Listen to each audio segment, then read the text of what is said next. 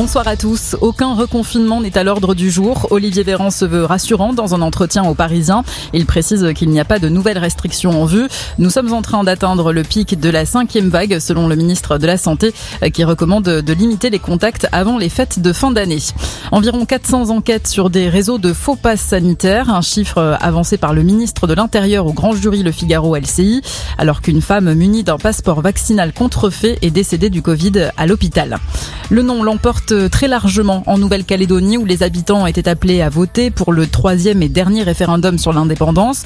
Le nom majoritaire avec 96,5% des voix. La France est fière d'être votre patrie, a déclaré tout à l'heure Emmanuel Macron lors d'une allocution. Il appelle à bâtir un projet commun. Aux États-Unis, au moins 80 personnes sont mortes dans l'état du Kentucky, annonce le gouverneur suite au passage de plusieurs tornades qui ont dévasté le centre sud du pays. Un bilan qui pourrait dépasser la centaine de morts. Des dizaines de personnes sont encore euh, portées disparues. Éric Ciotti appelle les électeurs d'Éric Zemmour à rejoindre euh, Valérie Pécresse, le député des Alpes-Maritimes finaliste de la primaire à droite, estime que le candidat est trop clivant pour pouvoir l'emporter face à Emmanuel Macron.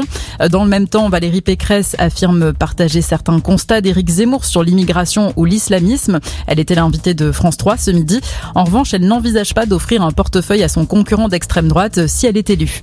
Il l'a fait, Max Verstappen s'est imposé au Grand Prix d'Abu Dhabi et il devient champion du monde de Formule 1 pour la première fois de sa carrière.